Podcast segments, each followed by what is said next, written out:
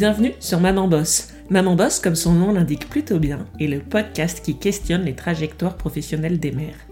Ici, on parle de la réalité de nos parcours et on se questionne pour permettre à chacune de conjuguer à sa façon travail et maternité. Il y a quelques jours, Maman Boss a fêté sa première bougie. Pour l'occasion, j'avais envie de vous proposer un épisode un peu exceptionnel et plus personnel que d'habitude. Exceptionnel de par son invité, puisque je reçois aujourd'hui Clara Mollet. J'ai découvert Clara lors de la diffusion de son podcast Les règles du jeu. Je me revois au volant de ma voiture en train de réciter avec elle. Le monde du travail, c'est pas l'école. Il obéit à ses propres règles. Bienvenue dans les règles du jeu, ces règles qui sont partout, mais qu'on n'enseigne nulle part. Chaque semaine, à chaque nouvel épisode, je me suis sentie un peu moins seule et j'avais le sentiment que Clara avait su mettre les mots justes et précis pour décrire certains moments de ma vie professionnelle. Et ce sont ces moments que j'ai choisi de vous livrer aujourd'hui. Cet épisode est donc exceptionnel puisque je vous livre des anecdotes personnelles, des moments finalement pas si anecdotiques de ma vie professionnelle que Clara décrypte avec talent. Exceptionnel enfin car nous inaugurons avec cet épisode spécial une nouvelle question de conclusion. Je vous laisse découvrir Clara et ses règles du jeu. Bonjour Clara, bienvenue dans cet épisode bonus de Maman Boss. Je te propose de démarrer avec les présentations d'usage. Est-ce que tu peux nous dire de qui tu es la maman et dans quoi tu bosses? Eh bien, bonjour Marie, je suis euh, la maman d'Anouk qui est née le 26 juin dernier. Donc c'est mon premier enfant, donc je suis devenue maman il n'y a pas si longtemps que ça. Et je travaille, alors j'ai euh, une vie professionnelle euh, multiple, mais disons que euh, deux jours, je travaille dans le monde des matières premières et de fin de journée, de nuit, je travaille pour essayer de faire progresser l'égalité au travail. Alors, ce que je te propose, c'est que l'on parcourt ensemble cette vie professionnelle multiple. En deux temps, on va d'abord parler de ton parcours plus personnel, et puis ensuite on parlera de ton projet, donc les règles du jeu. Pour débuter, est-ce que tu peux nous parler, toi, de ton parcours professionnel, quelles études tu as faites et comment tu as débuté ta carrière? En fait, moi, sur le papier, j'ai un parcours qui a l'air euh, classique puisque en fait j'ai commencé, comme beaucoup beaucoup de, jeunes gens, je savais, j'avais pas de vocation, donc, euh, ce qu'on m'avait dit, c'était qu'il fallait que je sois généraliste. Donc, j'ai commencé par euh, faire Sciences Po. J'étais passionnée par les relations internationales, ce qui est toujours le cas. Et donc, au début, je me destinais euh, un petit peu comme ça, en, rêvant à, une carrière diplomatique. Et puis, en, m'approchant un petit peu de ce monde-là, je me suis rendu compte que bah, d'être fonctionnaire public, en fait, même de haut niveau, la, la, rigidité de la structure, le, c'était pas forcément pour moi.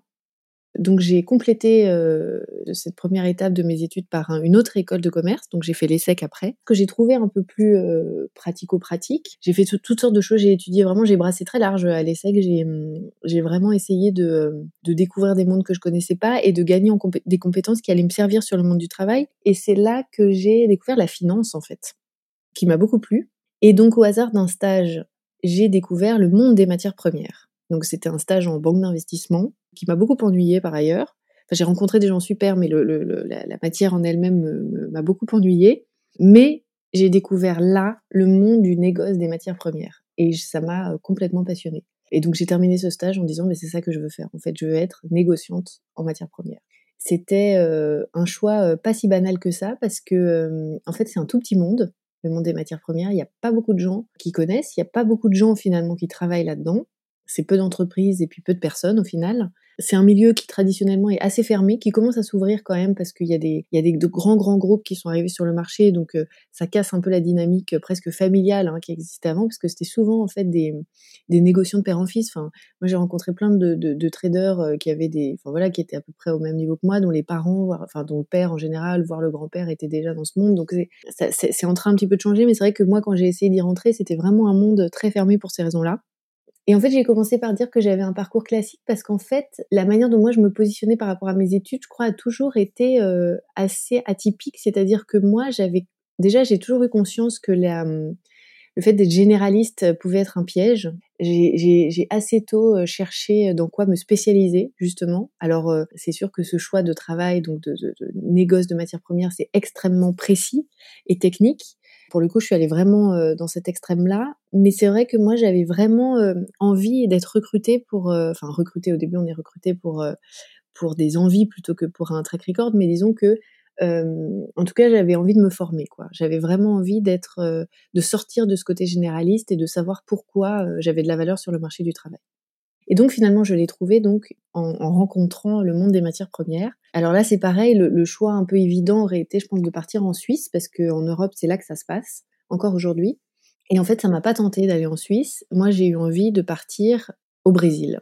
C'était un choix de cœur c'est un choix qui n'était pas si irraisonné que ça parce que à ce moment-là, donc en 2013, le Brésil c'était euh, l'embellie euh, économique totale, c'était quasiment le plein emploi. Euh, sur le plan des matières premières, je pense qu'on peut pas faire plus mieux au monde parce que je pense que c'est un des pays qui produit la plus, une des plus grandes diversités de matières premières, que ce soit les matières premières agricoles ou les hard commodities, les métaux et autres il y a vraiment un choix incroyable dans ce, dans ce pays. Donc il y avait, je savais que là-bas, il y avait quand même de fortes chances pour que je trouve mon bonheur. Et c'est ce qui s'est passé. Donc je suis partie sans rien, sans travail, sans vraiment parler la langue, sans contact. J'ai mené des recherches vraiment de façon ultra disciplinée. C'est-à-dire que avant même de partir, j'avais déjà contacté tellement de gens que j'avais un entretien par jour pendant deux semaines. Et j'ai continué sur ce rythme-là jusqu'à ce que je trouve, ce qui m'a pris quand même trois mois.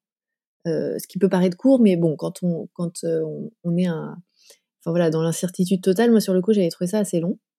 Comme quoi, on a toujours raison de suivre ses instincts et ses envies parce que j'ai trouvé exactement le job de mes rêves. C'est-à-dire que, en plus, j'ai eu une chance inouïe parce que je suis arrivée dans une euh, grande société, mais qui était nouvelle sur ce marché-là, mais qui en même temps avait les moyens de recruter des gens qui étaient expérimentés. Donc, je me suis retrouvée à la fois dans une structure qui était en train de se monter, mais avec des gens expérimentés, ce qui est assez idéal parce que, du coup, ben, euh, ils recrutaient aussi des profils. Euh, enfin voilà, en trading, concrètement, il n'y a pas, a pas de diplôme à avoir avant, il n'y a pas de, de j'allais dire de, background particulier. Il faut, il faut avoir envie, il faut avoir une appétence pour ce monde-là, et puis euh, apprendre, apprendre sur le tas. Hein. C'est vraiment des heures de vol, donc c'est vrai que c'est pas des gens qui regardent toutes les lignes du CV, surtout quand on n'a aucune expérience avant. Mais en revanche, ils aimaient bien, par exemple, ce qui m'a servi beaucoup pour être recruté dans ce truc-là, c'était le choix que j'avais fait de, de partir sans rien. Par exemple, ça, je sais que ça a beaucoup joué dans le fait d'être recruté parce qu'ils ils se sont dit, bah voilà, quelqu'un qui euh, n'a pas peur de prendre des risques, par exemple.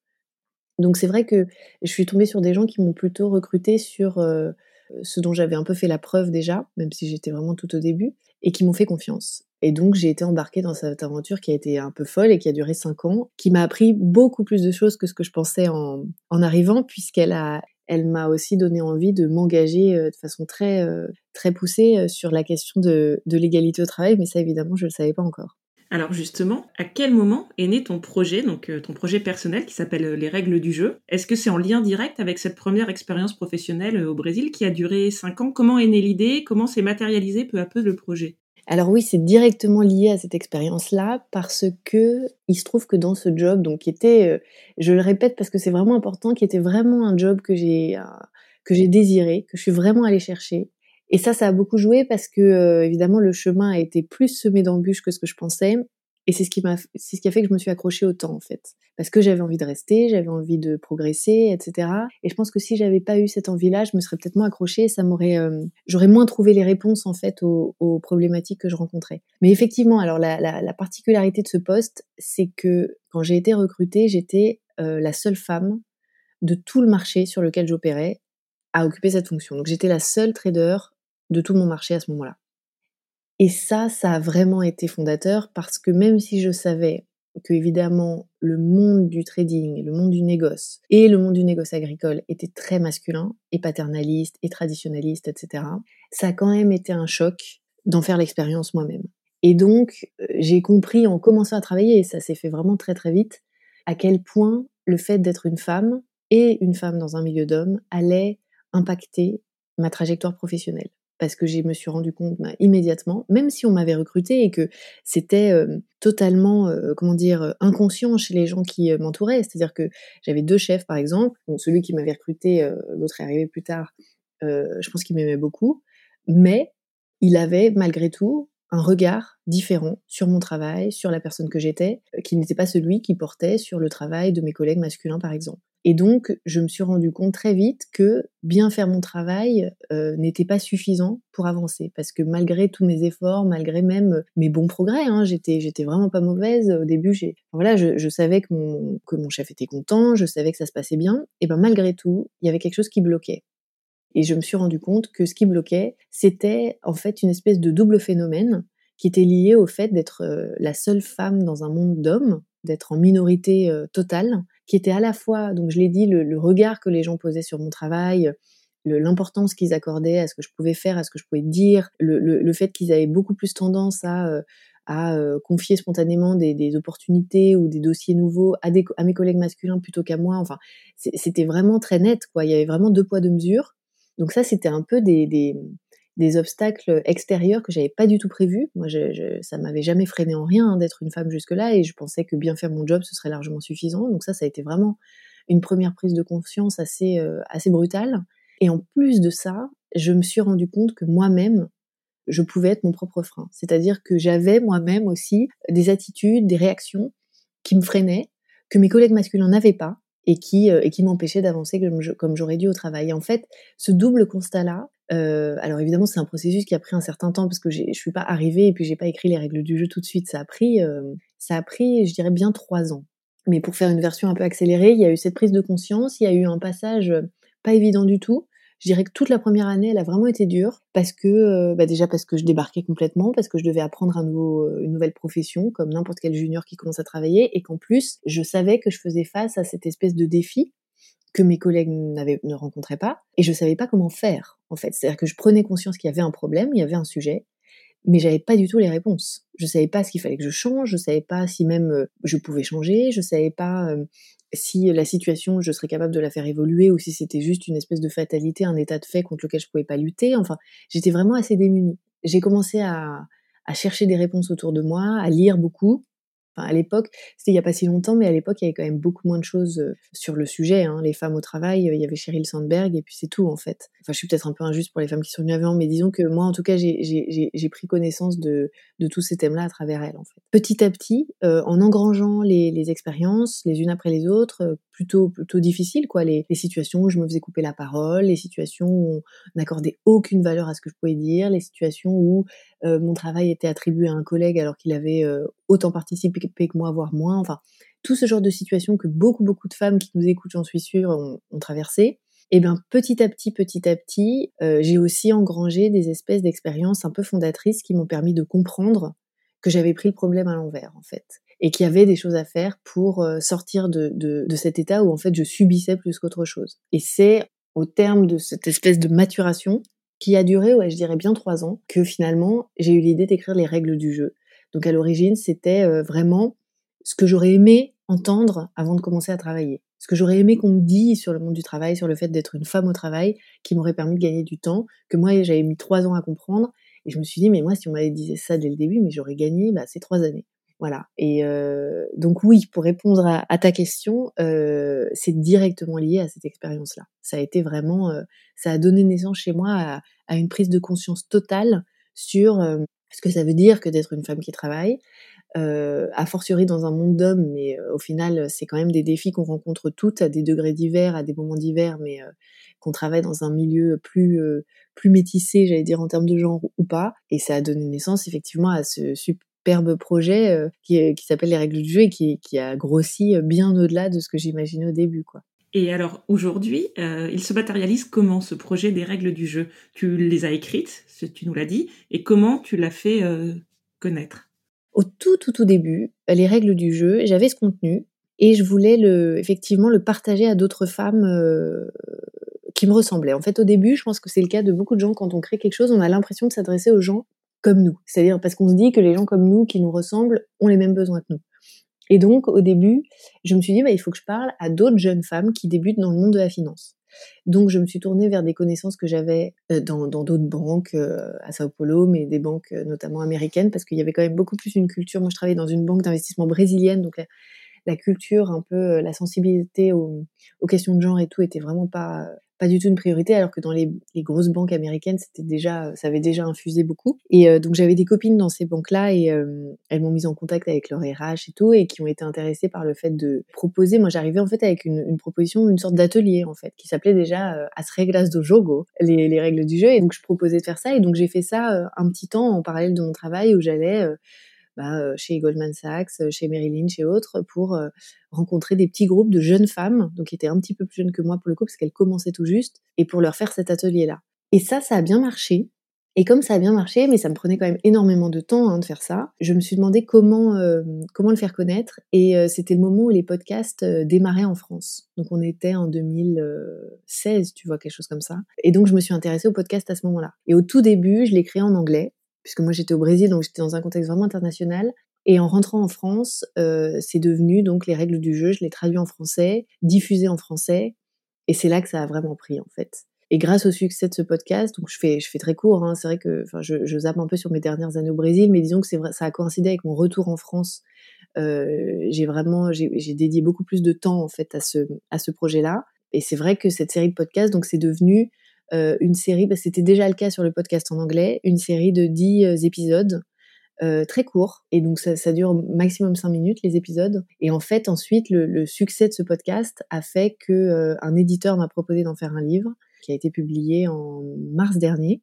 Et depuis, en fait, bah, ça, se décline sous forme d'interventions diverses, de conférences en petits groupes, en grands groupes, en français, en d'autres langues. Enfin, c'est vraiment une activité euh, qui s'est jamais arrêtée depuis parce que c'est vrai qu'en fait, il y a, je trouve que c'est une manière d'aborder le monde du travail qui est, c'est très concret, c'est très pragmatique, c'est absolument pas théorique. C'est inspiré par des exemples de la vraie vie, vécus ou dont j'ai été témoin de façon vraiment très très proche.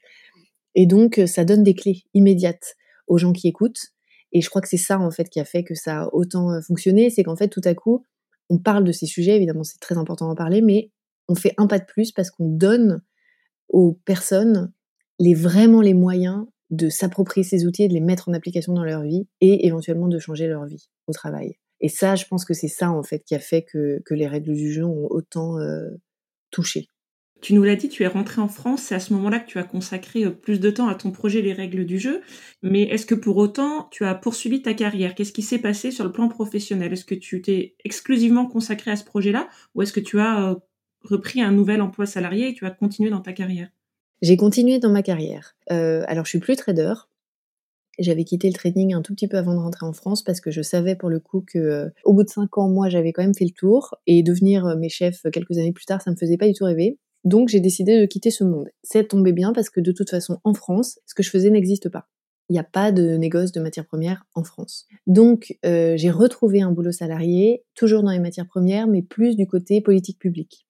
J'ai euh, euh, poursuivi ma carrière, un petit peu en ayant fait un pas de côté, et comme c'est quand même un rythme qui est moins intense que le trading, hein, qu'on le veuille ou non, le trading c'est quand même très très très fatigant.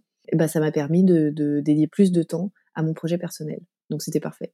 Et alors toi qui connais bien le monde du travail à travers ton projet, au point de l'avoir euh, théorisé en quelque sorte, est-ce que le fait d'être devenue mère, pour toi, ça a changé les règles du jeu? Est-ce que tu penses que ta maternité, ça a changé des choses dans ton rapport au travail? C'est difficile de répondre parce que je suis devenue mère dans un contexte très particulier, qui est euh, évidemment la pandémie.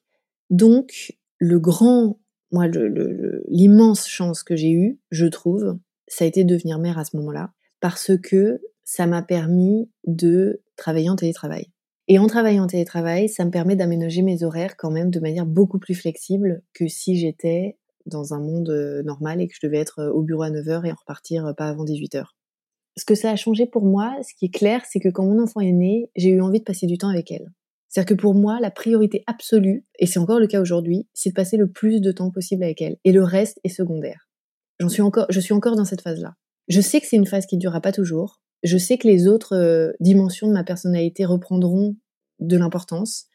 Mais pour l'instant, ce qui compte pour moi, euh, la réussite pour moi, c'est de pas louper ces premiers moments avec mon enfant. Donc forcément, le reste passe après. Et donc j'ai organisé toute ma vie en fonction de ça. Donc elle va à la crèche, puisque évidemment je travaille, donc euh, il faut qu'elle aille à la crèche. Mais grâce au télétravail, elle fait des beaucoup plus petites journées que ce qu'elle ferait si j'étais obligée de travailler 8-10 heures par jour. De toute façon, j'ai pas le choix parce que la crèche nous impose des petites journées. Donc, de toute façon, je suis obligée de, d'aménager mon emploi du temps comme ça. Mais disons que pour l'instant, j'ai pas eu le sentiment d'avoir à euh, revoir complètement mes priorités parce que le contexte me permet de jongler et de, et de passer le plus de temps possible avec elle. Donc en ça, euh, je sens que ça a changé des choses, mais j'ai pas eu le sentiment de devoir pour l'instant faire de sacrifices. Tu vois, j'ai pas le sentiment d'avoir eu vraiment à me dire bah tant pis, je mets mon, ma carrière pour l'instant sur pause. Tant pis, euh, je passe euh, d'un temps plein à à un, un 3 5 ou un 4 5 parce que parce que je veux être présent. Tu vois, j'ai pas eu à faire ce genre de sacrifice. Donc c'est pour ça que moi je m'estime hyper chanceuse. Alors je sais que c'est un numéro d'équilibriste là que je fais parce que c'est quand même un peu voilà, je travaille le matin puis je l'accompagne à la crèche puis ensuite j'ai une plage de 5 heures puis ensuite euh, je retourne la chercher et puis donc je jongle en fait avec les horaires mais j'arrive à le faire. Je sais que ça ne durera pas toujours donc il y a forcément un moment où je vais devoir me reposer ces questions mais pour l'instant ça tient. En fait, euh, euh, ce qui m'a le plus surprise, c'est à quel point j'avais envie de passer du temps avec elle. Tu vois, à quel point, en fait, on parle beaucoup du sacrifice, mais moi, si j'avais dû, par exemple, euh, négocier de passer au, je dis n'importe quoi, au 4-5e ou au 3-5e, je ne crois pas que je l'aurais vécu comme un sacrifice. Même si je sais, et je sais ô combien ça représente un énorme, comment dire, euh, c'est là que l'écart commence vraiment à se creuser pour les femmes. C'est dans ce moment-là. Et en fait, je trouve que cette ambivalence, elle est extrêmement compliquée à gérer parce que sur le moment, ça n'est pas un sacrifice. Sur le moment, je parle pour moi, mais je sais que je suis pas toute seule à avoir, à avoir vécu les choses comme ça. J'ai aussi autour de moi des contre-exemples, euh, des, vraiment des contre-exemples. J'ai des copines qui, ont, qui, sont devenues mamans et au bout de deux mois, elles avaient vraiment envie de retourner travailler. Enfin, vraiment, je sais que tous les cas existent. Mais disons que pour moi, euh, le fait de mettre, si j'avais dû mettre ma, carrière en sourdine ou mettre un coup d'arrêt ou freiner vraiment brutalement, eh ben je ne l'aurais pas vécu comme un sacrifice. Et c'est là l'ambivalence de la chose, parce que par ailleurs, je sais que pour être épanouie sur le long terme, j'ai besoin de me réaliser professionnellement. Je le sais. J'ai pas changé fondamentalement de nature. Je sais que ma vie professionnelle est très importante pour moi. Mais je sais aussi que ce moment dans ma vie est très particulier et que pour avoir le sentiment de réussir sur la durée, j'ai pas envie de me louper maintenant et pas louper pour moi, ça veut dire vraiment passer du temps, euh, contribuer à son éveil, être présente, enfin tu vois, vraiment euh, passer du temps quoi. Même si je sais que la qualité du temps passé est plus importante peut-être que la quantité, il n'empêche que moi j'ai besoin d'un minimum de temps tous les jours quoi, pour avoir le sentiment de vraiment euh, l'accompagner dans ces premiers mois quoi. Voilà, ce que ça a révélé vraiment pour moi, c'est cette ambivalence énorme entre la conscience que j'ai et l'envie que j'ai de me réaliser professionnellement dans la durée, et en même temps ce désir de, passer du temps avec cet enfant qui a fait, euh, qui, a, qui a vraiment fait passer tout le reste au second plan. Donc combien de temps ça dure cette phase, je ne sais pas. Mais c'est sûr que du coup, je dédie moins de temps aux règles du jeu que ce que je pouvais faire euh, avant qu'elle naisse, par exemple. C'est clair. Très bien, bah écoute, je te remercie pour euh, cette première analyse de ta première année de, de maternité, c'est intéressant. Peut-être que dans 5 ans ou dans 10 ans, tu pourras nous faire un update, ça sera intéressant. Oui, peut-être que ma perception aura changé, peut-être que voilà, après, je pense que c'est des phénomènes, enfin, je sais pas, j'en sais rien en fait, mais je, je me dis que plus l'enfant grandit, moins il a besoin de cette présence aussi, euh, et plus les choses se font. Euh, mais c'est vrai, c'est vrai que je, je, de toute façon, les chiffres le montrent. Hein, euh, la maternité, c'est vraiment. en fait, il y a deux moments où l'écart commence à se creuser pour les femmes en termes de salaire et en termes d'opportunités professionnelles. C'est le passage au premier stade de manager et la maternité. Et en général, le passage au premier stade de manager dans nos sociétés à nous se passe avant la maternité. Mais il y a déjà un petit écart qui se, passe là pour plein de raisons euh, qu'on pourrait détailler euh, si tu veux. Mais enfin, y l'écart commence déjà à se creuser et ça, on parle quand même des trois premières années au travail. Euh, la maternité dans nos sociétés, disons qu'elle intervient entre 28 et voilà 35 ans. Il y a beaucoup de femmes qui sont déjà passées manager, mais là c'est vraiment là que l'écart se creuse. Et en fait, évidemment que l'écart se creuse parce que le monde du travail aussi renvoie dans beaucoup de cas un regard très négatif. Moi, j'ai eu des expériences qui sont pas toujours très, très euh, qui n'était pas toujours très agréable, alors que pourtant je travaille plus dans un milieu qui est 100% masculin. Euh, j'ai, voilà, euh, j'ai eu des, des, réflexions désagréables. Clairement, quand on annonce qu'on est enceinte, c'est pas forcément une bonne nouvelle. Enfin, donc, donc il y a cette espèce de frein, et dans certains cas, je sais qu'il y a des femmes qui sont vraiment discriminées, qui elles désirent vraiment retourner travailler, qui sont vraiment, qui ont envie que de ça, qui ont envie de prendre des responsabilités, qui s'organisent pour le faire, etc. Et on leur renvoie en fait dans un réflexe super paternaliste et qui à mon avis est, proche de l'abus de pouvoir, on leur renvoie en fait qu'elles ne pourront pas parce que les enfants, parce que les enfants malades, parce que, etc., un emploi du temps, euh, ou soi-disant euh, un esprit qui n'est plus 100% focalisé sur le travail, alors que ça, pour le coup, je trouve que c'est faux. Je trouve qu'on est beaucoup plus efficace. Plus on a de choses à gérer dans sa journée, plus on est efficace. Enfin, je trouve que la maternité, ça peut être aussi un excellent atout pour la carrière des femmes. Encore faut-il que l'environnement professionnel soit suffisamment mature et apte à l'entendre. Mais voilà, il y a quand même, je trouve, cette ambivalence intime presque entre plusieurs euh, facettes de son identité qui s'entrechoquent à un moment. Moi, je sais que j'ai pas lutté. Voilà, j'ai pas lutté. C'est-à-dire que j'ai senti que j'étais emportée par cette espèce de vague qui faisait que j'avais envie de rester avec cet enfant et je me suis pas euh, pris la tête en me disant euh, mais ma carrière, mais cette Clara que j'étais avant, alors qu'est-ce qu'elle va devenir, etc. J'ai pas lutté. Mais ça veut pas dire que c'est simple, évidemment. Je te propose de passer maintenant à la deuxième partie de la conversation et de faire une plongée au cœur des règles du jeu. Je, te propose d'énoncer certaines règles et de livrer des anecdotes de ma vie professionnelle euh, pour illustrer ces règles du jeu. Et ce que je te propose, c'est de rebondir et de me dire finalement qu'est-ce que ça t'inspire cette anecdote et quel est le message euh, derrière cette règle du jeu. Ok, parfait. Alors la première règle que j'ai retenue, c'est la règle numéro un qui s'appelle votre travail et votre travail. Au tout début de ma carrière, dans mes premières années, on m'avait demandé un jour de préparer une présentation pour une réunion qui avait lieu la semaine suivante. Moi, très bonne élève, je l'ai préparée comme il faut, je l'ai faite relire, valider à mon manager, qui m'a même félicité pour la qualité de la présentation. Donc vraiment, j'ai été euh, très contente de moi. Et donc le jour J, pour aller dans la salle de réunion, je passe devant le bureau de mon manager. Donc en fait, je m'arrête au niveau de son bureau pour lui dire bah bien, on va à la réunion ensemble, je passe le prendre en quelque sorte. Et là, il me dit "Ah non, mais attends, c'est pas la peine que tu viennes, Marie. Ta présentation elle est super, je peux tout à fait la présenter tout seul sans problème. Écoute, profites-en plutôt pour boucler les urgences du moment." Je suis restée, j'ai esquissé un petit sourire, gêné, et j'ai fait demi-tour sans rien dire. Ah ouais. Dans un cas comme celui-ci, il y a plusieurs choses. Mais je trouve que l'obstacle principal, là, il y a le rapport à l'autorité. Parce que ce qui est très compliqué, c'est que toi, tu t'es fait voler ton travail par ton chef. Parce qu'il y a se faire voler son travail et il y a s'affirmer, euh, redessiner son périmètre face à son supérieur hiérarchique. Et ça, c'est très compliqué. Surtout quand c'est fait avec un grand sourire, j'imagine qu'il t'a dit ça très gentiment. Oui, bien sûr, en plus en me disant, mais profites-en pour gérer tes urgences, comme s'il me rendait service. Exactement, et c'est là toute la, la, la voilà, c'est extrêmement compliqué ce genre de situation. Parce qu'en plus tes, tes prises de cours, il y a un petit phénomène de sidération. Sur le moment, j'imagine bien que tu perds un peu tes moyens et puis tu perds aussi ta clairvoyance et donc tu dis bah oui peut-être qu'il a raison en fait je devrais en profiter. Enfin tu vois. Donc il y a plus tout un tas de, de, de courts-circuits en fait qui se font dans ton cerveau à ce moment-là qui font que tu as a posteriori pas, la bonne réaction et que tu tu t'en veux en fait de pas et puis tu as un sentiment d'injustice immense etc. Là effectivement il y a en plus le rapport à l'autorité. Et en ça euh, est-ce que les femmes et les hommes sont inégaux là-dessus? Je ne sais pas. Je ne sais pas. Moi, je sais que dans ma carrière, j'ai quand même vu aussi beaucoup d'hommes être un petit peu euh, euh, tout aussi obéissants et dociles presque face à leur chef que moi je pouvais l'être en début de carrière, par exemple parce qu'il y a un enjeu évidemment, parce qu'il y a cette espèce d'asymétrie énorme qui fait que dans le travail, notre ascension dépend euh, presque que d'une personne, euh, même si en fait c'est plus complexe que ça, mais c'est l'impression qu'on a. Euh, votre travail et votre travail, effectivement, c'est la première règle du jeu. Et pour moi, elle est, elle est fondamentale parce que les occasions sont nombreuses, je trouve, en entreprise, de se le faire un peu piquer. Je trouve que là, ton exemple, il est excellent parce que, parce que je pense que c'est hyper banal comme situation. Je pense que c'est hyper courant et que pour autant, ça a des impacts. Euh, sur une progression professionnelle. Le, le, le risque qu'on peut avoir, c'est d'être un peu myope sur ces événements, c'est-à-dire de, de, regarder cet événement et un peu en mécanisme de défense, de se dire c'est pas grave, c'est pas grave. Le principal, c'est que mon chef sache que j'ai bien bossé, il était clairement content.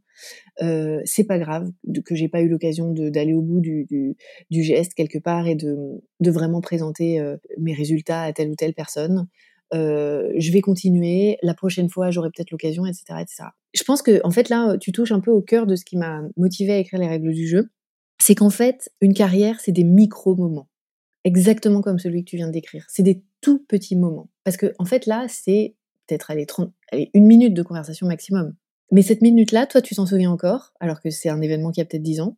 ton chef, il l'a probablement oublié. Est-ce que ça a eu des conséquences sur ton, finalement, sur ta progression de manière directe ou indirecte? Parce qu'il y a effectivement euh, le, fait de ne pas avoir eu l'occasion de présenter ton travail, mais il y a aussi éventuellement le fait, toi, d'être désarçonné, déstabilisé, peut-être d'avoir perdu confiance un petit peu à ce moment-là parce que tu dis j'aurais dû, etc.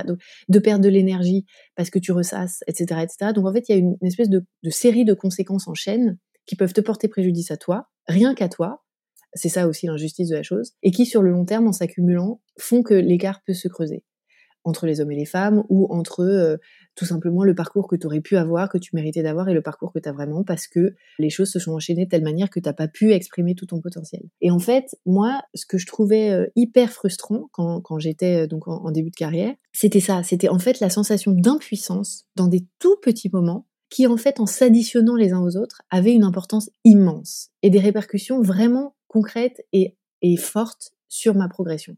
Et ce que je trouvais compliqué, c'est que malgré tous les bouquins que je pouvais lire, etc., je ne trouvais pas de réponse à cette échelle-là, c'est-à-dire ces micro-moments.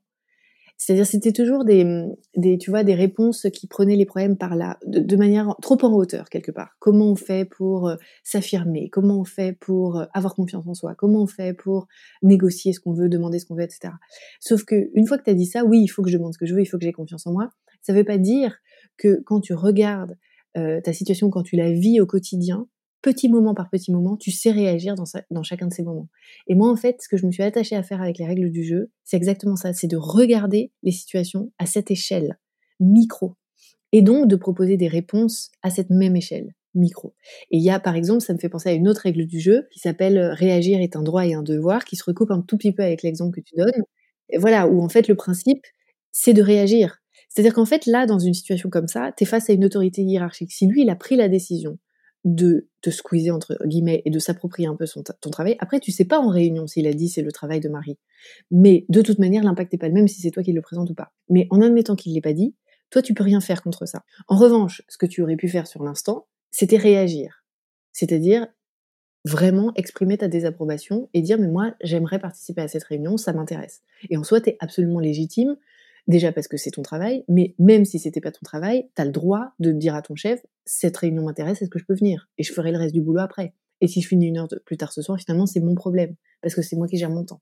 Encore faut-il être prêt psychiquement, tu vois, pour, pour avoir le réflexe de dire tout ça. Et donc voilà, ouais, je, je, je franchement, je, je compatis avec, euh, avec cette situation parce que je, franchement, je, j'ai pas vécu ce truc-là exactement, mais j'en ai vécu des similaires et, et je vois le sentiment à la fois d'impuissance et puis le, la frustration que tu peux emmagasiner à ce moment-là et qui, euh, et qui en fait peut se répercuter quoi euh, euh sur ton travail. Mais effectivement, euh, votre travail est votre travail. Il y a des choses à faire et à dire euh, pour s'assurer que les gens autour de, vous savent bien que ce que vous avez fait a bien été fait par vous. alors évidemment, quand c'est votre boss qui, qui s'approprie votre travail, c'est plus compliqué, mais il y a quand même des manières pour s'assurer de rester visible, parce que la visibilité, c'est quand même une clé. Euh, et c'est pas un bonus. Ça, c'est quelque chose que je dis pas mal dans le livre aussi c'est pas un bonus de rendre visible son travail, ça fait partie du travail. C'est un contresens de penser que c'est un petit extra en fait de, de faire valoriser son travail, de s'assurer qu'il est bien, qu'il est bien visible par les personnes qui finalement ensuite décident. Alors dans ton cas, il était visible par ton chef, mais la visibilité c'est pas que son chef, parce qu'effectivement au travail il y a le chef et puis il y a tout le reste de l'environnement professionnel. C'est pas une ligne droite quoi, donc les opportunités elles viennent de tous les côtés. Donc c'est vrai que plus le travail est visible et plus vous êtes visible, plus les opportunités potentielles peuvent être nombreuses. Donc c'est très très important en fait, la visibilité, très important. Je propose de passer une seconde anecdote qui va mettre en valeur deux règles que j'ai regroupées qui touchent à la notion de temporalité. C'est la règle numéro 2 qui s'appelle l'entreprise à la mémoire courte et la règle numéro 9 qui s'appelle demain se joue aujourd'hui. Alors cette notion de temporalité, quand on devient mère, qu'on part en congé maternité, elle prend tout son sens. Euh, moi, par exemple, on m'a proposé une nouvelle mission quelques semaines après mon retour de congé maternité. On m'a confié un nouveau projet en me disant que j'étais la, bonne personne pour mener ce projet-là à la lumière de ce que j'avais pu faire sur les années passées. Donc j'étais très contente. Et puis euh, j'ai posé la question de la rémunération par rapport à ce nouveau projet. Et là, on m'a dit, ah oui, mais tu comprends, t'as pas été là pendant 4-5 mois avec ton congé maternité. Donc, par rapport à tes collègues qui, eux, ont été là toute l'année, ça va être compliqué de débloquer un budget. Mais écoute, fais tes preuves et on en reparlera l'année prochaine. Alors que moi, j'avais pensé que si on me confiait une nouvelle mission, c'est justement parce que j'avais des compétences qui étaient reconnues et que justement mes preuves, je les avais faites. Mais le fait d'être absente 4 ou 5 mois d'une entreprise, ça efface un peu l'ardoise. En tout cas, ça a été mon sentiment. Et alors, pour toi, c'est quoi la durée de mémoire d'une entreprise? Moi, dans la règle du jeu, je dis que c'est trois mois.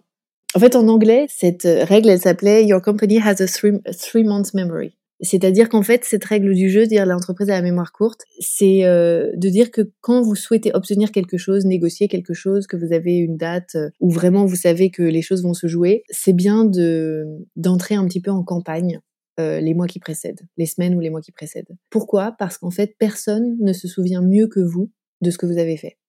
Même votre chef, même vos collègues qui sont assis à côté de vous toute la journée ne savent pas aussi bien que vous ce que vous avez fait euh, au cours des, semaines, des mois qui ont précédé. Quelque part, en fait, faire campagne, c'est pas une question de euh, euh, vouloir tout à coup apparaître, faire, enfin démontrer une espèce d'ambition débridée. Enfin, c'est pas du tout de travestir sa nature. C'est simplement s'assurer que les gens qui vous entourent et les gens qui décident pour vous ont bien présent à l'esprit ce que vous avez fait. Et pour faire ça, rentrer en campagne, c'est une expression qui peut faire un peu peur, mais en fait, ça veut simplement dire s'assurer de rester dans leur, dans, leur, dans leur champ visuel, dans leur champ euh, euh, psychique, euh, rendre compte de ce que vous faites, poser des questions en rapport avec ce que vous faites, partager des informations en rapport avec ce que vous faites, juste pour être sûr que mentalement, ils sont disponibles et qu'ils savent que vous avez travaillé là-dessus, que vous avez accompli ça, etc. Parce qu'en fait, ce qui se passe sinon, si on fait pas ça, on arrive le jour de la conversation, par exemple, ou de la négociation, n'importe quoi, avec, quand on s'est préparé, par exemple, un track record. Mais en fait, ça a beaucoup moins de poids d'arriver, parce qu'en général, votre chef, il n'a pas deux heures à vous accorder, il a 40 euh, minutes, une heure. Et si vous avez qu'une heure avec lui pour discuter de tout ce que vous avez fait, c'est trop court, c'est beaucoup trop court. Et lui, il n'aura jamais le temps de vraiment se rafraîchir la mémoire et de mettre en perspective ce que vous avez fait et de se dire, oui, non, vraiment là, c'était particulièrement bien, non, vraiment là, elle a fait la différence, etc., etc. Alors que si vous prenez un peu plus de temps pour le faire, il a, lui, plus de temps pour s'imprégner de tout ce que vous avez fait, et donc c'est beaucoup plus puissant en fait, c'est la ça rejoint ce qu'on disait tout à l'heure sur la visibilité. Moi, je pense que c'est un travail au long cours, c'est un peu tous les jours et pas euh, un coup d'éclat une fois par an. C'est vrai que les gens ont la mémoire courte, mais d'ailleurs, nous-mêmes, enfin, on a tous la mémoire courte. Si euh, vous, vous renversez la situation et que vous vous demandez ce que votre, ce sur quoi vos collègues ont travaillé euh, il y a 3-4 mois, il y a de fortes chances pour que vous vous en souveniez plus trop, à moins que vous ayez travaillé avec eux. Et c'est bien normal d'ailleurs, parce qu'au travail, chacun est concentré sur, son, sur sa trajectoire, sur son chemin. On n'est pas là pour regarder par-dessus l'épaule de ses collègues, et nos chefs non plus ne sont pas là à regarder par-dessus notre épaule toute l'année. Donc c'est à nous de, renverser cette espèce de, de responsabilité. Euh, c'est à nous de vraiment s'assurer que notre environnement est au courant de ce qu'on fait. Et demain se joue aujourd'hui, effectivement, c'est une règle, euh, c'est une règle qui consiste à dire qu'il faut euh, chercher toujours, toujours à. En fait, dans l'entreprise, ce qui est un peu compliqué à gérer au niveau du temps, effectivement, c'est qu'il y a deux temporalités un peu adverses qui s'affrontent, la nôtre et celle de l'entreprise. L'entreprise, elle nous fait croire que c'est pas complotiste, mais c'est un peu voilà, c'est comme ça que ça se passe, que en fait, on s'inscrit en elle sur le temps long, parce que les projets en général se font sur le temps long parce que voilà, le, temps de l'entreprise, c'est le temps long. Mais le temps du marché du travail et notre temps à nous, c'est le temps très court, parce que c'est notre, de notre pouvoir d'achat qu'on parle, c'est de notre qualité de vie, euh, quand on parle d'argent, hein, j'entends. Donc, euh, donc en fait, euh, demain se joue aujourd'hui, ça veut aussi dire qu'il faut chercher, quand on peut, à maximiser ce qu'on peut obtenir de son entreprise aujourd'hui tout de suite. Parce que remettre à demain, c'est la meilleure manière de jamais obtenir ce qu'on veut. Euh, par exemple, souvent, moi je sais que c'est des, arguments qu'on m'a opposés plusieurs fois euh, quand je demandais une, augmentation de me dire mais attends, euh, t'as le temps d'être augmenté, surtout quand j'étais très jeune, t'as le temps d'être augmenté, apprends d'abord. Enfin tu vois, c'était toute cette espèce de discours de mais ça va venir, ça va venir, ne sois pas trop pressé, ça va venir.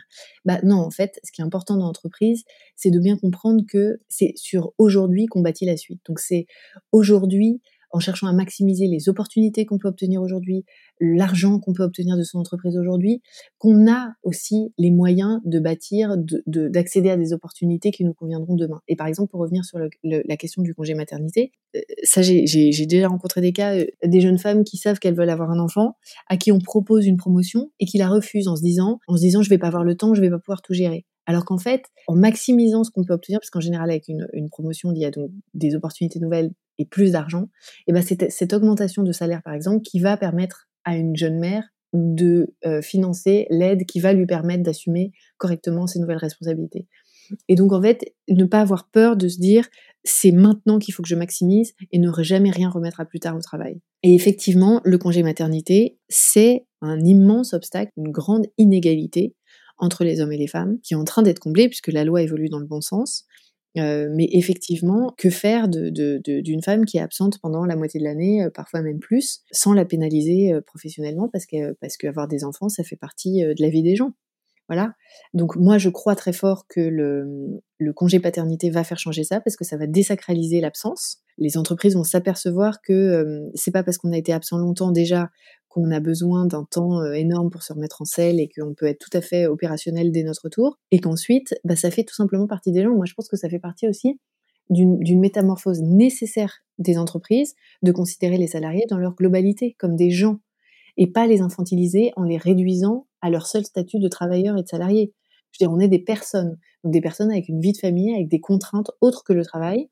Et je pense qu'en en considérant les hommes et les femmes dans leur globalité, on désacralise cette espèce de d'épouvantail du congé euh, du congé parental, disons, et on remet un peu tout sur un pied d'égalité. Et on n'a pas de mal à accorder une, une, augmentation à une femme qui, euh, qui a une congé maternité. Enfin, je veux dire, surtout si elle est promue.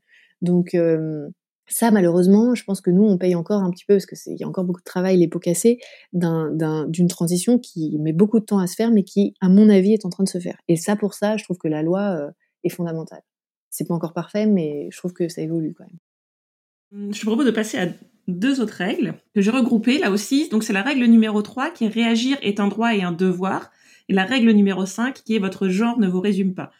Donc moi, j'ai effectivement souvent travaillé dans des équipes 100% masculines. Et un jour, je travaillais en binôme avec un collègue et on devait euh, bâtir une offre pour la présenter à un client. Donc, on explique à notre manager euh, ce qu'on ce a préparé, comment on s'est réparti le contenu et comment on pense mener euh, le rendez-vous auprès du client. Là, il nous arrête, il nous dit non, non, mais c'est mieux si c'est Marie qui fait la présentation. J'ai senti mon collègue paniquer, qui lui dit mais ah oui, mais, mais pourquoi ça? Et sa réponse a été ah mais une femme, ça passera mieux auprès du client. Et à cet instant-là, j'ai senti mon collègue extrêmement soulagé par cette réponse. Et moi, au même moment, intérieurement, euh, j'étais démolie. Parce qu'en fait, je ne peux pas lutter contre le fait que je sois une femme. Et j'ai passé des jours et des semaines à ruminer cette scène et je n'ai rien dit. Ouais, bah ça c'est des scènes qui sont hyper dures, je trouve, parce que surtout, je sais pas où t'en étais dans ta carrière, mais surtout quand on est jeune et qu'on est confronté à ça. Surtout qu'en plus, c'est d'autant plus désarçonnant que dans la majeure partie, dans la majorité des cas, la personne qui dit ça euh, ne dit même pas ça sur un ton graveleux. En fait, ne dit même pas. Enfin, je sais pas comment ça s'est passé pour toi, mais il y a, y a aussi un paternalisme qui est désarçonnant parce qu'il est vraiment pas malveillant. C'est-à-dire qu'il y, a des, y a des types qui te regardent dans les yeux, qui te disent des trucs comme ça, et qui ont vraiment la sensation, déjà, de bien faire leur boulot, c'est-à-dire de vraiment mettre en avant les atouts de l'entreprise, tu vois, et en plus de limite de se faire un compliment. Oui, c'est ça. Exactement. Donc en plus, t'es piégé là-dedans parce que tu dis mais attends, je, vais passer moi pour la pour la méchante ou t'as pas envie de t'énerver parce que parce que en plus, Dieu sait tous les, les, les, espèces de clichés qui sont charriés par les femmes qui, avec les femmes qui s'énervent. Mais donc en plus, t'es prise dans ce truc où tu dis mais mais il ne veut pas de mal en fait en disant ça. Donc en plus, ça sème le doute dans, dans, dans, ça peut semer le doute dans ton esprit. Bah voilà, ça, je trouve que c'est un exemple parfait euh, pour la règle numéro 3. Réagir est un droit et un devoir. Euh, dans cette règle-là, donc effectivement, j'aborde un peu un thème qui est très très délicat, qui est le thème des petites phrases. Voilà, ça c'était une petite phrase par exemple, euh, des, des, des commentaires, des petits commentaires, des petites réflexions déplacées au travail, qui sont pas forcément des insultes ou des agressions, hein, qui sont des micro-agressions parce que nous on les vit comme ça, mais qui sont aux yeux de tous les autres et euh, souvent euh, euh, aux yeux de celui qui les, qui les profère, des, vraiment des petites phrases anodines, mais, mais qui nous, nous, désarçonnent et nous agressent en fait. Moi, on m'avait souvent, et je m'étais moi-même souvent posé la question, mais comment tu fais en fait pour réagir à ça? Est-ce que tu réagis déjà? Comment tu réagis sans passer pour une hystérique colérique et te faire en fait encore plus enfermer dans ton statut de femme de l'équipe ou de femme de l'entreprise? Et moi, la réponse, la, réponse que j'ai trouvée, c'est de dire, bah, tu réagis. Peu importe la réaction. Peu importe que tu trouves pas la bonne réplique au bon moment, peu importe que tu fasses pas preuve d'un esprit euh, extraordinaire à ce moment-là. Parce qu'en fait, ce qui compte dans le fait de réagir, c'est pas tellement le message que la personne en face de toi va recevoir, c'est le fait de toi de te décharger de cette agression que tu reçois. En fait, la seule vraie fonction de la réaction, c'est ça. C'est de te permettre, toi, d'évacuer, d'expulser euh, la petite violence que tu reçois à ce moment-là et que tu n'as absolument pas à emmagasiner. Parce qu'en fait, le risque de ça, c'est effectivement comme pour toi, de la garder, de te repasser le film, mais pendant, ça peut durer des mois. Donc de gaspiller une énergie considérable là-dedans, qui en plus te fait perdre confiance et qui te fait en plus perdre de vue euh, l'essentiel au boulot, qui est euh, ton travail, ta progression, etc., etc., et le, éventuellement l'épanouissement que tu peux trouver à ton travail. Donc ça, pour moi, cette règle, elle est vraiment fondamentale parce que il n'y a pas de, réplique magique, il n'y a pas un manuel des bonnes répliques à écrire. Et de se faire confiance là-dessus, c'est-à-dire que quand on se sent agressé, même si c'est avec un petit temps de retard, de le dire à voix haute. Ça peut être vraiment juste, hein, euh, c'est ce que je dis dans, le podcast, c'est un non ou tu vois, un, truc qui sur le coup peut paraître même minable. Mais au moins, tu réagis et tu fais savoir à voix haute que tu n'es pas d'accord avec ce genre de commentaire.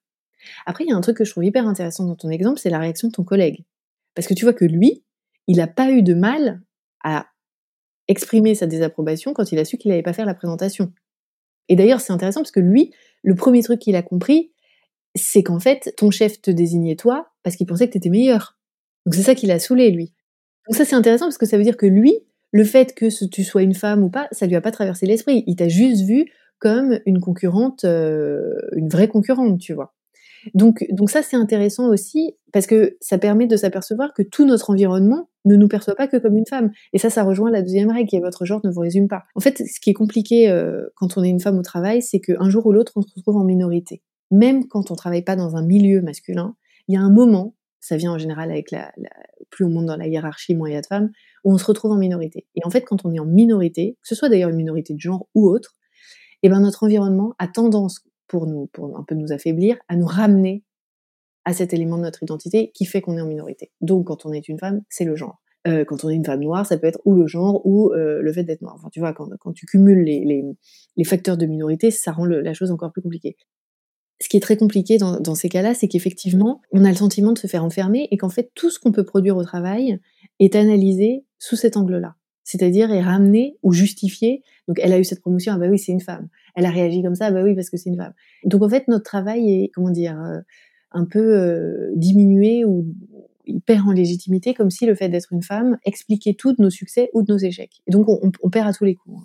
Et c'est vrai que c'est une ligne, euh, c'est un peu un numéro de funambule, parce qu'à la fois, il faut arriver à ne pas se laisser faire, et donc à réagir quand on se sent agressé, et en même temps à accepter quand et, c'est là où je reviens euh, à ce que je disais tout à l'heure, il faut se faire confiance, parce qu'il y a des fois aussi où on est témoin de scènes euh, un peu où on entend des réflexions un peu sexy, des réflexions pas terribles, etc. Mais où sur le coup, pour une raison X ou Y, on ne se sent pas agressé. Et ben là, moi, je fais pas partie des femmes qui disent il faut réagir, euh, il faut quand je, je sais pas un, collègue fait à un autre collègue une blague misogyne par exemple, si profondément on se sent pas concerné, agressé, on a le droit de pas réagir. Parce qu'on a le droit au travail de pas être le porte-drapeau de, de, toutes les misères du monde, en fait, ou de toutes les causes. On n'a pas, en fait, à se rajouter cette charge de défendre la cause de toutes les femmes. Parce que c'est quand même, euh, moi je suis très pragmatique dans cette, dans cette, euh, ce qui compte pour moi, c'est vraiment que les femmes progressent dans, dans leur carrière. Moi j'ai écrit les règles du Dieu pour ça. Et donc je pense que pour arriver à faire ça, il faut être pragmatique. Il faut pas être idéaliste ou utopiste. La réalité du travail, c'est qu'on peut pas, on est obligé de choisir ses batailles. On peut pas courir tous les livres à la fois et à la fois tracer sa carrière, à la fois réagir quand on est agressé et à la fois euh, défendre toutes les causes, tu vois. Donc en fait, je trouve que c'est un c'est un numéro vraiment de funambule entre s'affirmer, pas perdre de vue ce qui nous choque, euh, réagir quand ça nous choque, même quand on n'est pas directement concerné en revanche, réagir pour soi-même d'abord et accepter de laisser filer parfois euh, quand, euh, quand on estime que euh, on a mieux à faire, que c'est pas dans notre intérêt de réagir ou que voilà, c'est pas dans nos priorités. Mais oui, c'est vrai que réagir est un droit et un devoir. Je trouve que c'est vraiment une règle fondamentale parce que c'est ce qui nous permet au final de pas emmagasiner inutilement bah, ces micro-agressions qui nous abîment en fait à la longue et qui une fois de plus en nous abîmant font que l'écart se creuse au travail et font que ce sont nos carrières qui en pâtissent en premier. Quoi une dernière règle que je voulais partager avec toi, qui est la règle numéro 4, qui s'appelle la politique est une compétence comme les autres. Alors moi, je me suis retrouvée un jour en entretien annuel avec mon manager qui me dit c'est bien Marie, euh, t'es performante, t'as atteint tes objectifs de l'année, je suis très contente de ton travail. D'ailleurs, tu mènes tes projets dans les temps, tes dossiers avancent vite. Mais justement, parfois un peu trop, c'est un problème. Il faut que tu apprennes à être plus politique. Il m'a dit cette phrase et sur le moment, enfin j'étais assez, enfin, j'étais assez jeune, c'était au début de ma carrière, et j'ai pas compris. Je n'ai pas compris cette phrase. Il me reprochait d'aller trop vite. Je n'ai pas compris cette phrase. Je lui dis, mais, mais, c'est-à-dire, faut que je ralentisse, faut que je travaille moins. Il m'a dit, non, non, surtout pas. Mais des fois, il faut savoir mettre le travail en pause pour que plus tard, il aboutisse mieux. Alors aujourd'hui, 15 euh, ans après, je perçois complètement ça, mais sur le moment, j'ai été effectivement très désemparée. Et donc, je voulais voir avec toi, euh, d'après toi, c'est quoi cette compétence de la politique en entreprise?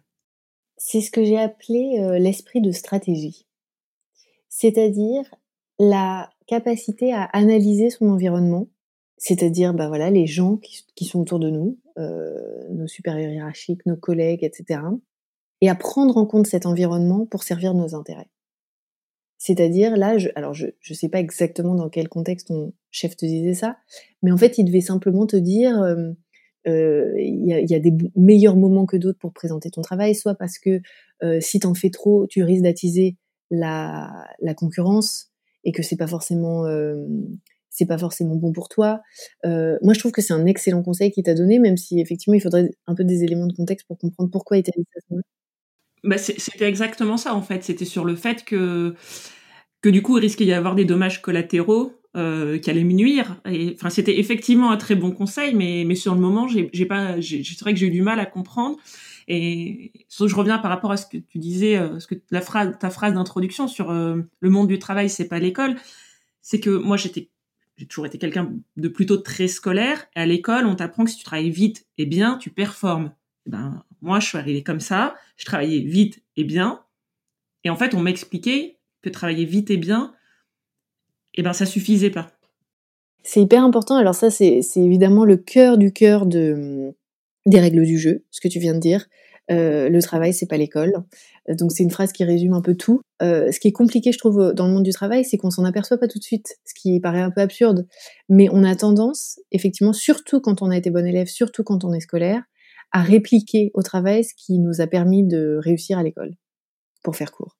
Et donc, euh, ça, c'est un contresens majeur c'est un contresens majeur et c'est effectivement ce que je m'attache vraiment à démontrer. Et, la politique est une compétence comme les autres. C'est en fait de dire qu'au travail, être compétent ne se limite pas à bien faire son travail. Il y a d'autres compétences qu'il faut apprendre à développer parce, et il faut les développer parce que jusque-là, elles ne nous ont jamais servi. Et la politique en, fait partie. Et c'est une vraie compétence. C'est-à-dire, c'est quelque chose, c'est pas juste pareil, c'est pas une corde de plus à son arc bonus. Ça fait vraiment partie fondamentalement de ce qu'il faut arriver à développer pour euh, avancer au travail. Et en revanche, là où je désacralise complètement euh, cette notion, c'est qu'en fait, par exemple, la politique, c'est un mot qui peut faire peur, parce qu'il y a des gens qui, euh, qui mettent tout un tas d'idées euh, derrière ce mot, souvent négatives, ou qui s'imaginent que pour être politique, il faut être ceci, il faut avoir telle nature de personnalité, être plutôt extraverti ou être plutôt à l'aise socialement, etc., etc. Alors qu'en réalité, pas du tout. Et c'est là où je reviens à l'échelle micro. C'est toujours des toutes petites actions qui, moi, j'en suis convaincue, n'importe qui peut s'approprier. Et comme ce sont des compétences, et je tiens vraiment à ce mot, une compétence, ça s'apprend. C'est-à-dire qu'il n'y a pas des natures de personnes qui sont destinées à réussir dans l'entreprise et des natures de gens qui sont destinés à échouer. Tout le monde peut s'approprier ces compétences-là à condition de vraiment se laisser le temps de les apprendre. Et en fait, euh, oui, oui, bien sûr, je veux dire, au travail, il y a un environnement à prendre en compte et il faut être un peu stratège, c'est-à-dire comprendre ce qui va nous servir à un moment et comprendre aussi que faire de son mieux tout le temps euh, parfaitement et rester en fait que dans son couloir, ne va pas nécessairement nous servir. C'est-à-dire faire moi c'est une erreur que je faisais euh, quand j'étais euh, je pense qu'on est nombreux à faire ça mais voilà, typiquement, je faisais exactement la même erreur que toi, c'était quelque part de trouver que c'était tellement compliqué de gérer mon environnement professionnel mes chefs, parce que je comprenais pas comment ça marchait. Je ne comprenais pas comment ça marchait. Je, je faisais de mon mieux, je voyais que ça marchait pas. Je voyais que mon chef euh, euh, préférait un tel collègue parce qu'ils avaient une plus grande complicité, donc il préférait passer du temps avec lui et donc lui confier les, les dossiers intéressants, etc. Enfin, je voyais bien que c'était tout un tas de trucs sur lesquels moi j'avais pas de prise. Et du coup, en réaction à ça, je me suis dit bah c'est pas grave. Moi, je vais faire ce que je sais faire. Je vais me concentrer sur mon boulot et je restais dans mon couloir. Et tant pis pour les autres. Et de toute façon, en faisant bien mon travail, je vais forcément y arriver. Erreur erreur majeure, contresens. Et ça, euh, c'est exactement l'exemple que, que, que, tu viens de donner, et c'est un excellent euh, euh, conseil que ton boss a donné, et, et ça me fait d'ailleurs penser à un conseil que moi, mon, un de mes chefs m'avait donné, c'est un peu le, dans le même esprit, c'est un jour, euh, j'en parle d'ailleurs dans le bouquin, il, il bref, j'étais complètement surmenée à ce moment-là, et on m'avait demandé de faire en plus un autre, enfin en plus c'était une équipe de l'étranger qui me demandait si je pouvais faire une petite étude pour eux et tout, un truc que je trouvais en plus intéressant, donc je disais à mon chef que j'allais prendre un peu de temps pour faire ça, et il me regarde comme ça et il me dit Clara, tu devrais vraiment apprendre à dire non. Et tu vois, j'étais, euh, c'était pendant ma première année, j'étais toute jeune, quoi. Et sur le coup, je me suis dit, mais de quoi parle-t-il? Qu'est-ce que c'est que cette histoire? Je veux dire, là, euh, j'en fais le plus possible. En plus, je, trouvais ça intéressant. Moi, je souffrais pas particulièrement. Je travaillais énormément, mais je veux dire, c'était pas du tout pour moi. Et je me suis dit, de quoi parle-t-il? Et aujourd'hui, je me dis, mais c'est un excellent conseil. Un excellent conseil de d'arriver à comprendre que au travail, tout ne nous sert pas de la même manière. Clairement, travailler pour une équipe, euh, l'équipe des États-Unis, euh, même si euh, l'étude qui me demandait était intéressante, ça me sert beaucoup moins que travailler à fond pour mon pour mon chef de l'époque. donc c'était clairement pas à mettre sur le même ordre de priorité que le reste de mon travail. Et donc ça c'est des choses effectivement que j'avais pas compris non plus. Mais c'est exactement la même idée de comprendre en fait l'environnement dans lequel on évolue et de pas partir bille en tête en faisant abstraction de, de, des gens qu'on a autour de nous parce qu'en fait au travail on a besoin de cet environnement pour avancer ce qui n'est pas le cas à l'école en fait et ça c'est la grande différence Merci beaucoup d'avoir partagé tout ça avec nous. Euh, je te propose de conclure maintenant avec, euh, et on va inaugurer ensemble une nouvelle question de conclusion dans ce podcast. Pour toi, c'est quoi, c'est qui une maman boss? Si tu devais me la décrire en trois mots, ce serait quoi? Une maman bosse, c'est une femme qui sait qui elle est. Voilà. C'est-à-dire une femme qui ne subit pas ses choix, quels que soient ses choix, et qui est en phase avec les décisions qu'elle prend euh, dans les différentes phases de sa vie. Parce que moi, là, s'il y a un truc dont la maternité m'a convaincue, c'est qu'il y a des phases aussi dans la vie, que c'est pas une autoroute euh, allemande toute droite. Et donc, arriver à assumer ses choix, même quand ses choix supposent de mettre sa carrière euh, au second plan pendant un certain temps, pour moi, c'est ça une maman bosse. Parce que je pense que la maternité euh, nécessite de faire des compromis euh, constants avec toutes les autres facettes de son identité, mais que ça dure pas toute la vie et qu'il y a des moments où la vie professionnelle peut revenir sur le, sur le plan de la scène, enfin sur le premier plan. mais voilà, moi je pense qu'une maman bosse, c'est une maman qui assume ses choix, même quand ses choix mettent euh, son travail en sourdine. Eh ben, merci beaucoup, c'est une très belle définition.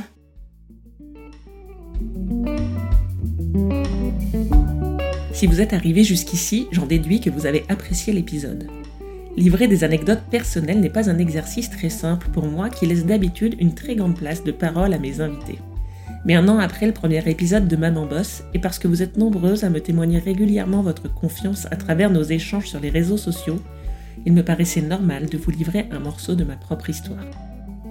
Vous l'aurez compris, le travail de Clara a été un élément important et utile dans mon cheminement personnel, une sorte de pierre à l'édifice qui m'a conduit à créer Maman Boss. Je vous laisse filer écouter les règles du jeu et profitez-en pour me laisser une note ou un commentaire sur votre plateforme d'écoute préférée.